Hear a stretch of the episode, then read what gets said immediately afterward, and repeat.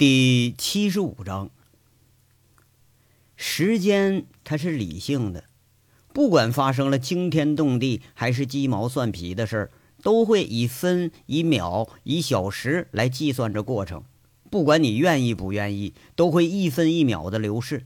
不管你是不是哀叹逝者如斯，时间它都以自己的轨迹在流逝着。可是有的时候啊，时间也是感性的。会让人觉着很慢很慢。当时间成了一种煎熬，就像杨伟现在身处的境地，时间一生中最慢的几个小时，也就莫过于此了。只知道很慢很慢，却不知道时间已经过了多久。依旧是被吊在那石室里头，依然是马灯昏黄的灯光，已经添过了两次灯油，因为石室很矮。这棍子和皮鞭出手只能斜着打出来，胳膊、两肋、腿的两侧已经没有完好的肌肤了，肿起一道道的肉棱，破皮流血，皮下的感觉已经是麻木的了。额前、脸颊也挨了几棍几鞭，不细看已经辨认不出原来的面目。被捆着的脚踝下面滴落了厚厚一层粘稠的，那是血。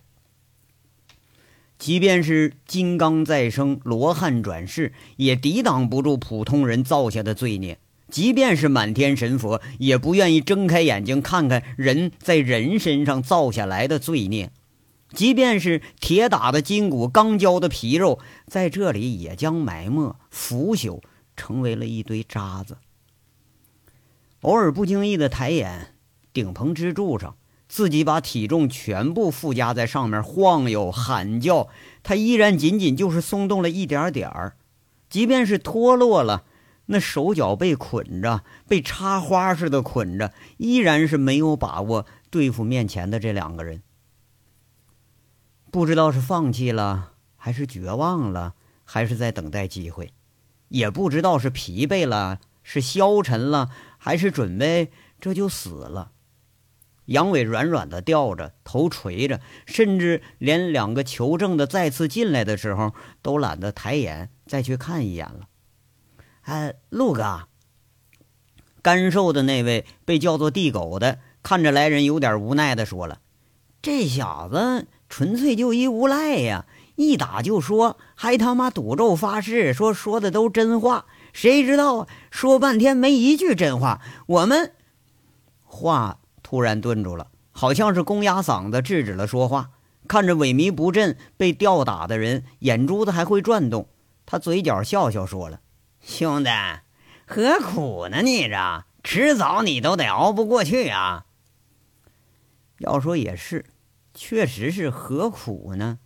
也许在这人看来，杨伟他有点不可理喻。四个多小时的刑讯，说出了七个地方。先是柳飞的，这是假话。跟着就说在张成手里呢，你不用说那就是假话。跟着呀又胡扯说在上官日成手里，那不用说，这连这些人都知道是假话了。最后打急眼了，杨伟一口咬定在自己另一个拼父的手里，这拼父的名字叫赵安心，住在长阳路十八号。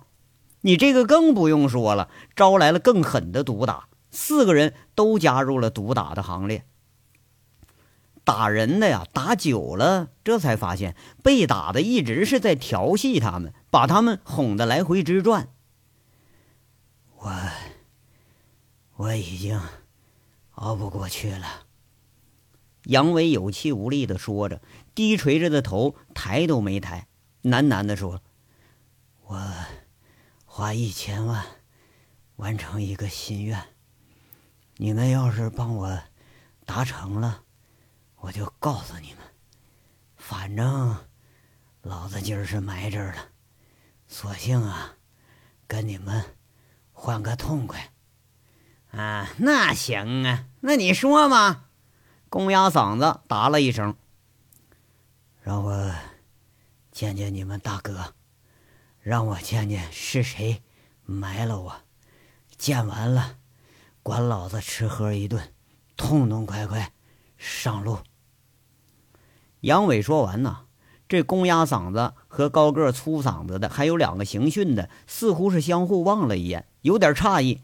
高个子的问一句：“你见了又能怎么样啊？就你现在，把你放下，你也得是个死。”我当然想见见，我兄弟一群，现在加上我，都他妈得是当糊涂鬼。我想看看，到底是何方神圣。是不是长得青面獠牙的？是不是长得三头六臂呀？想我杨伟也是恶棍一条，栽到谁手里了，你总得让我明明白白死去吧？如果这事儿都办不到，那你们休想得到那一百公斤毒品的下落。哎。你们见识了，老子天生皮糙肉厚，这算他妈个屌！哎，有本事直接来捅一刀，来给一枪。从现在开始，老子要是再他妈吭一声，我是你养的。杨伟很艰难的说着，很决绝，说的咳嗽起来了，吐出来一口带血的唾沫。这次也许说的是真话，因为说话的时候眼睛里闪着悲愤，像是在回忆，像是在浮现着王大炮、裘明军，像是在回忆着镣铐一身的卜离，回忆着武立民，回忆着已经茫然无知的小五元。哎呀，我他妈了个逼的啊！耍无赖耍完了，这又横起来了啊！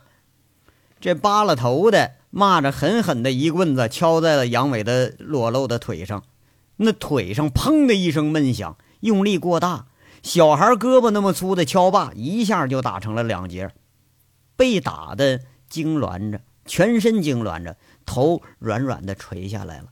这一下足够的很。粗嗓门和公鸭嗓子的这两个人几乎同时反应过来了，揪着扒拉头噼里啪啦揍了一顿，打的这人直求饶。两个人一边打一边骂着：“谁他妈让你打了啊？吊着的他妈值一千万，你他妈值多少钱？他要是死了，老子先把你给埋了！去你妈了个逼的！赶紧给打一针！”这一针吗啡过后没多久，公鸭嗓子的撩撩眼皮，看样多少知道点医理，应该啊这一时半会儿死不了，这才稍稍放下心来了。哎哎哎，兄弟兄弟，醒醒啊，醒醒醒！这次你这要求不过分，哎，你不见他，你也不成了。他还想来见着你呢，你等着啊！俩人说完，一前一后出去了。杨伟斜着眼睛看着那两个施行的，嘴角翘翘，苦笑着说着：“兄弟，你们做了一辈子恶，这次做点好事咋样？行行好，给个痛快，直接把我整死得了。”我埋地底下，我也念你们个好。啊呸！你他妈想得美！你刚刚被同伙揍了一顿，上次气羞羞的人吐了一口。刚才抄家伙想来两下子，不过一想啊，又讪讪的放下了。这他妈一千万呢？这是这可打不了了。杨伟突然放声大笑起来，大笑之后，这笑声里却是悲愤不已，像是在哭。像是狂怒之后的无助，像是在绝望之后的悲愤，那声音听的人是毛骨悚然。两个行刑的互相观望了一眼，实在是看不过眼了，干脆守在了石室外面那个口子上。人呐，快要死的时候都是会发疯的，疯的厉害的，没准就会成了一个厉鬼。现在这个人，他就很像。另外一面啊，慢慢的寻人队伍夜里在接近零点的时候，靠近了阳明县的女儿山。这一路上啊，秦三河成了大哥了。每遇到了岔路口，他就会下车四处看看，拨开那浮雪层，看看已经冻住的车印然后很肯定的说一句：“这边，这边。”言语很坚决，不容置疑。这个时候，没人觉着这个傻大个他傻。也没有人去质疑他的判断。事实上，四个多小时的行程不过是重复着先前外勤已经走过的路。路啊，到了这儿就走不下去了。厢货车的车印在这儿消失了，很明显这是转回去了。这个女儿山上九曲回肠的小路有七八条，向南、向北、向西，可以通到长平，可以通到左泽州。秦三河在这儿足足是耽误了有二十几分钟，趴在雪地上就跟狼犬一样。他趴在雪地上，仔细地打着手电筒，拨开雪层看轮胎的印记。十二条狼犬像守护着头领一般，前后左右围成了一群。隔了很久啊，才见这个大汉踌躇着返回来了。周玉慧、金刚、贼六和孙大雷两名特警都焦急地看着秦三河。那双眼睛啊，在夜里头看着就像狼犬一般炯炯有神。每个人都在期待着他能给带来惊喜。那边，秦三河很肯定地指着北方正北的方向，那方向顶上就是明亮的北斗七星。哎，你怎么知道的呀？金刚啊，有点怀疑了。向北只有一条路，那是土路，翻过山就是长平境内。我就是知道，他们告诉我的。秦三河指着围在自己身边的那些狼犬们，个个像部下一般簇拥着狗王。秦三河说不出来自己的理由，但余下的人同样找不出反驳他的理由。孙大雷这个大个和秦三河比起来，还是差了一小截，跑步奔到了车前面，通讯器里汇报着这里的情况。几个人都清清楚楚地听到了通讯器里头佟思瑶的声音，方向正确。一听这话，都来劲儿了，哗啦啦直接上车。只有秦三河还在那傻站着。周玉慧一愣，回头问一句：“三河，怎么了？”那车过不了山。秦三河瓮声瓮气，半天才撂出这么一句丧气的话来。众人一听，有点诧异了。这个。是多年前的旧路了，除了柴油金挖三轮车、越野车勉强能过去。如果要早来几个小时吧，能过去。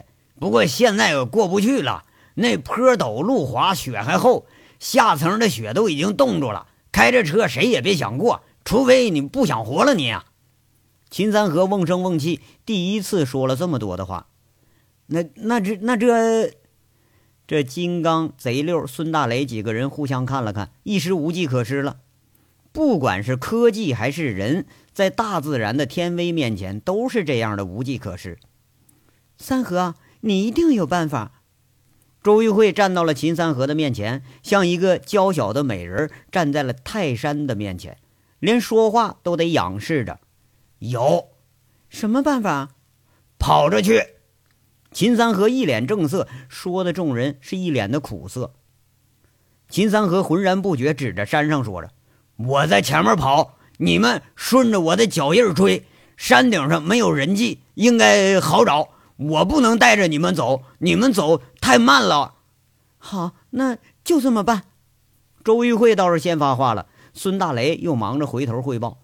刚刚下车的景瑞霞抬头一看，那苍茫的大雪覆盖的山，倒吸了一口凉气，看着周玉慧一脸决然之色，心里的讶然呐，这是个不知道利害轻重的女人呐！为了那个男人，怕是连命她都敢搭上。三河，周玉慧看着秦三河，毫无征兆，说跑就跑，焦急地说一句：“你一定要把你大哥找到，一定得把他救回来。”也只剩下唯一的这么一个希望了。周玉慧像抓着救命稻草一般，两眼凄楚，紧紧地握着秦三河的胳膊。这个愣人呐，面对着周玉慧，却是不知道该怎么表达了。半天，他才反应过来，聂喃地说着：“嗯，他……呃，大哥不用救，我去接他回来去。他是菩萨，他他不会死。”孙大雷。跑上来，给秦三河身上带上了追踪器，塞给他一瓶水。秦三河摇摇头，又给扔回去了。紧接着，他一声呼哨，顿时恢复了悍勇的态势。一个人，十二条犬，像魅影一般沿着山路狂奔起来。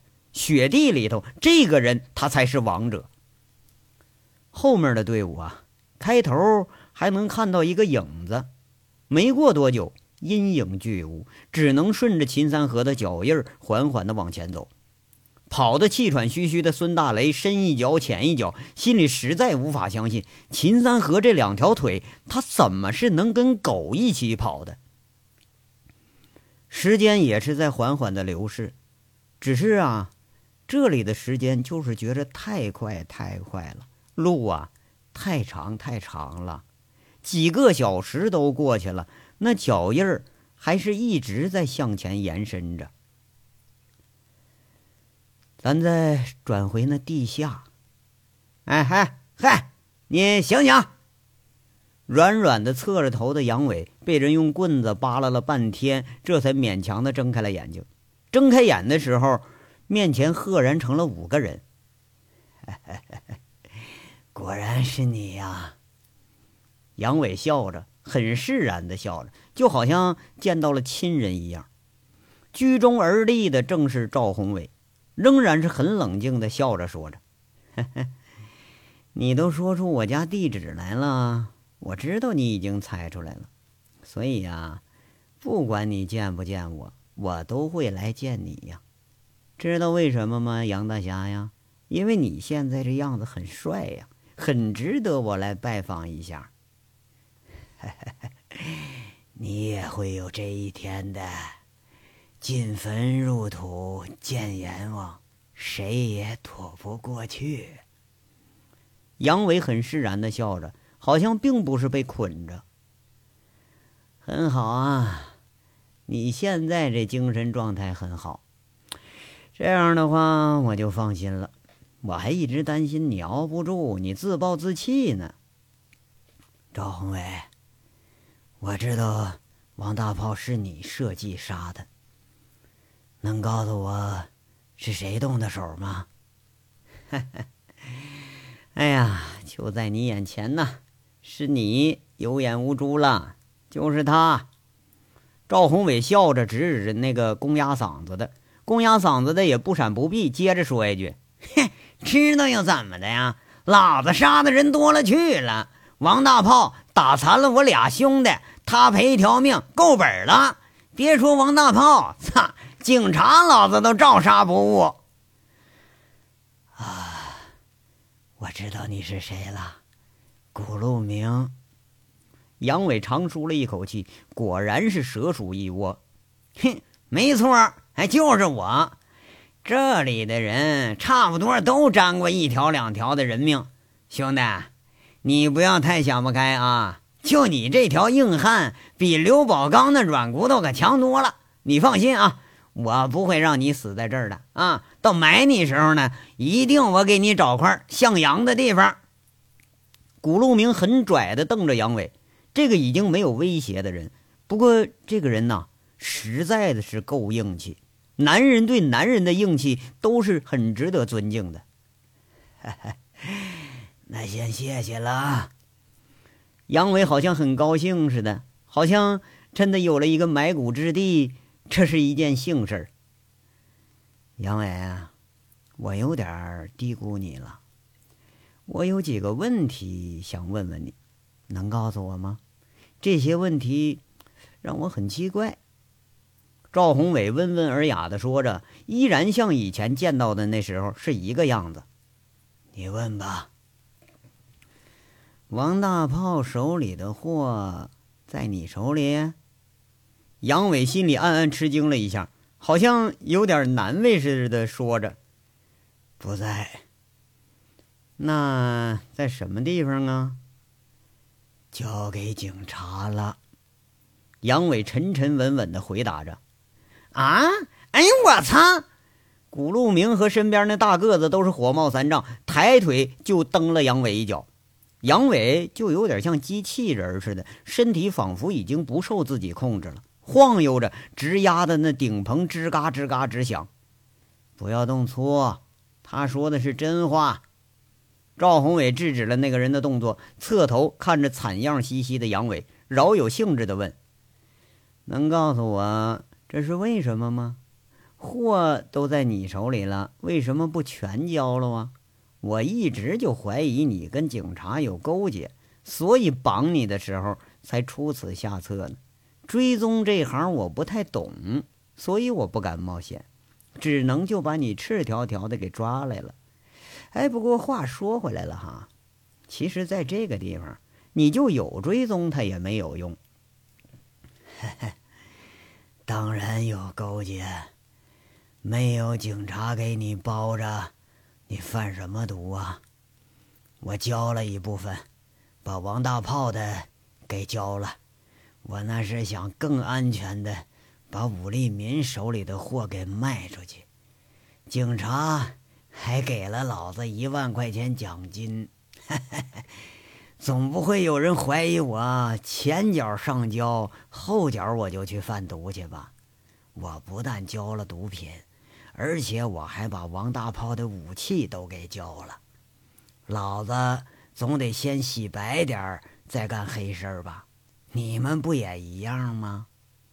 杨伟在这很不以为然的说着：“哈 哈啊，这个理由很让人信服啊。”赵宏伟扶了扶眼镜，莫名其妙的笑了，仿佛在笑着一个不可一世的枭雄倒在了自己的脚下。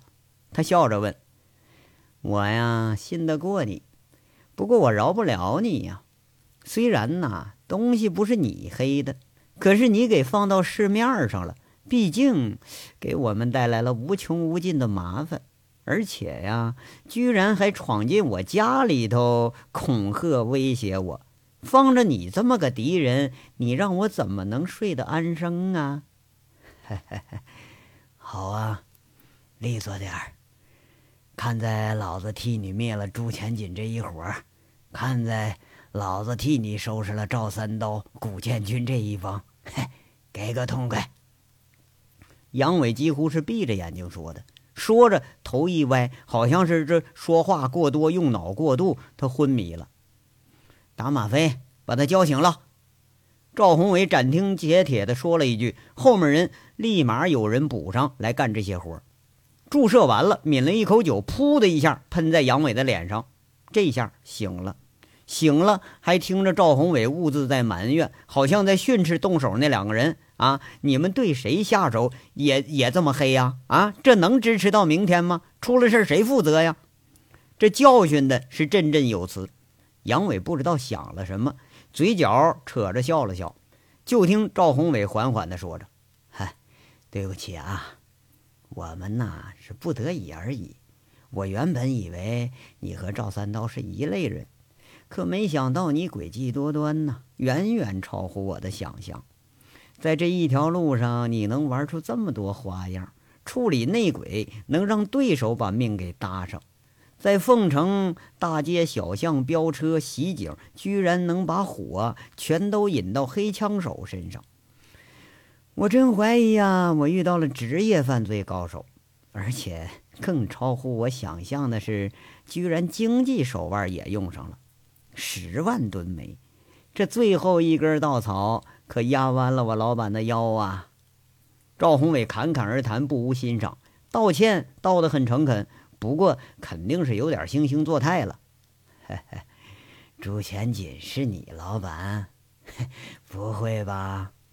哎，钱老板，现在呢，我是给自己当老板。哎，这不更好吗？赵宏伟一边说一边笑着。杨伟无言的摇摇头，不屑一顾了。哼，这个毒品市场根本不是控制在你手里，你自己给自己脸上贴金。哼，你离老板呢还差一截呢。哟，是吗？你怎么判断我不是老板呢？赵宏伟有点不无惊讶了。如果今天你没来，我八成相信你是。可是你出现了，那你就八成不是了。你见过唱戏的里头哪个导演会跑到前台招摇去？你充其量就是个角而已。我和你较什么真儿？切！杨伟很不屑。聪明啊，一语中的呀！赵宏伟是猝然动容，这个简单的比喻就把他给说服了。手指头点了点，看样是会心的赞扬。他不无敬服的说着：“好啊，既然你这么聪明，我就不多废话了。你也知道，我对剩下的货志在必得，不管是拿到手里还是毁了，那肯定不能再落到市面上，更不能落到警察手里头。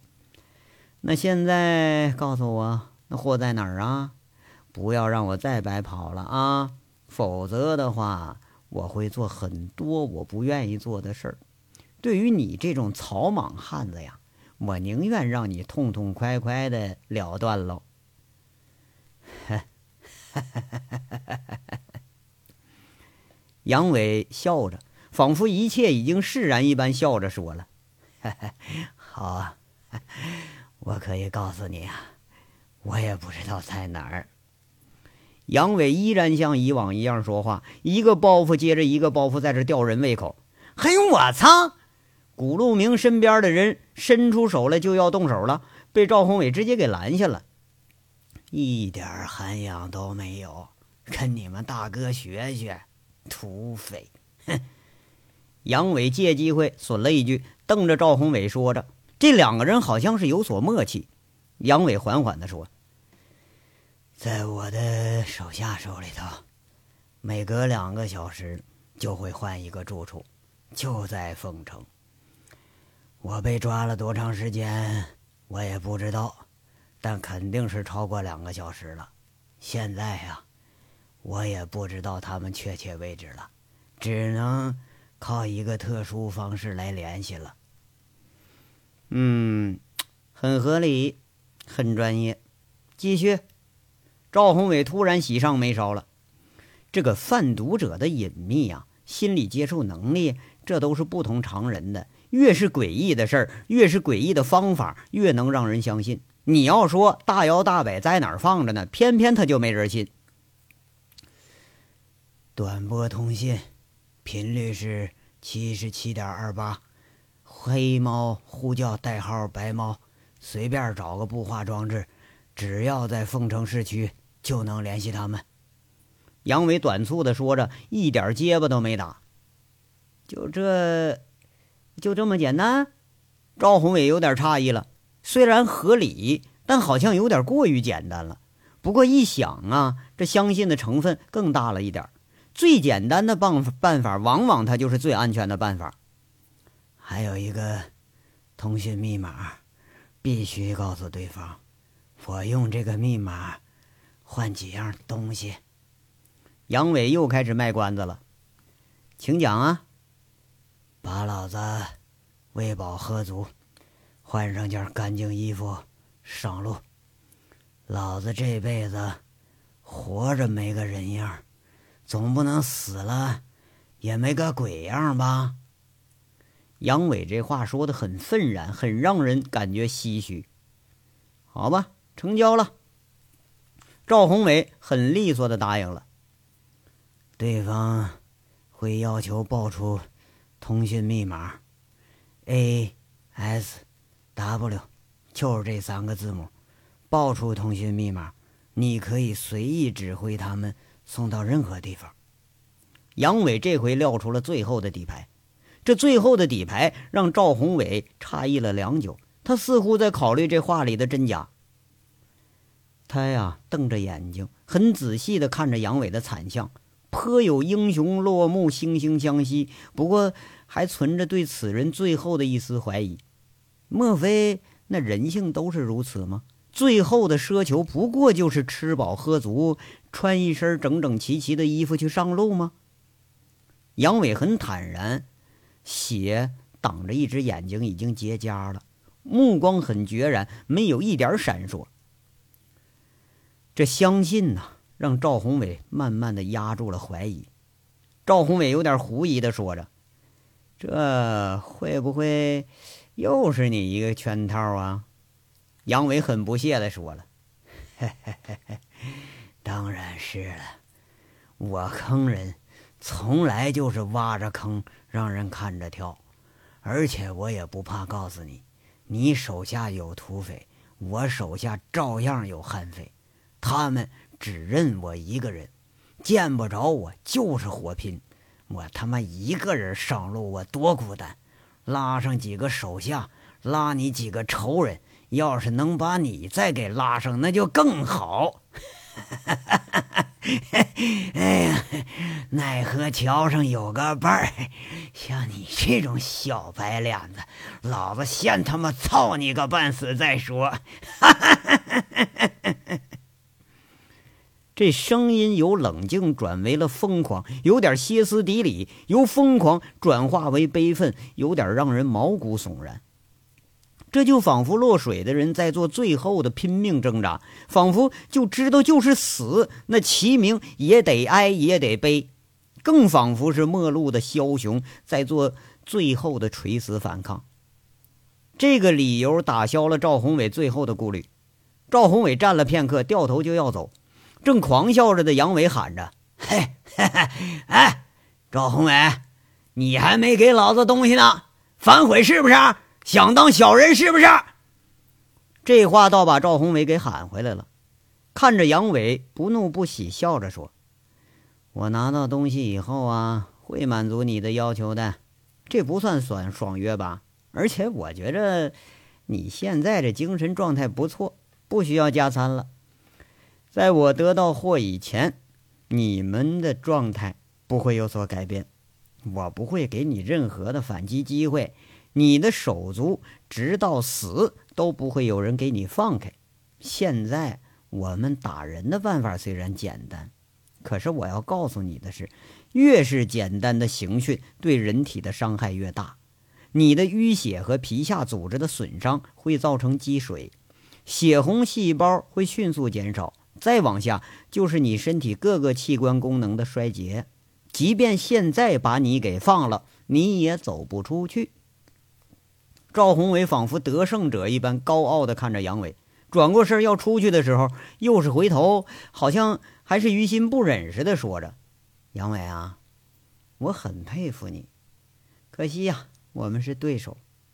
放心，虐杀虽然残忍，但是到死的时候啊，你所有的器官都衰竭了，其实很安静，一点痛感都没有。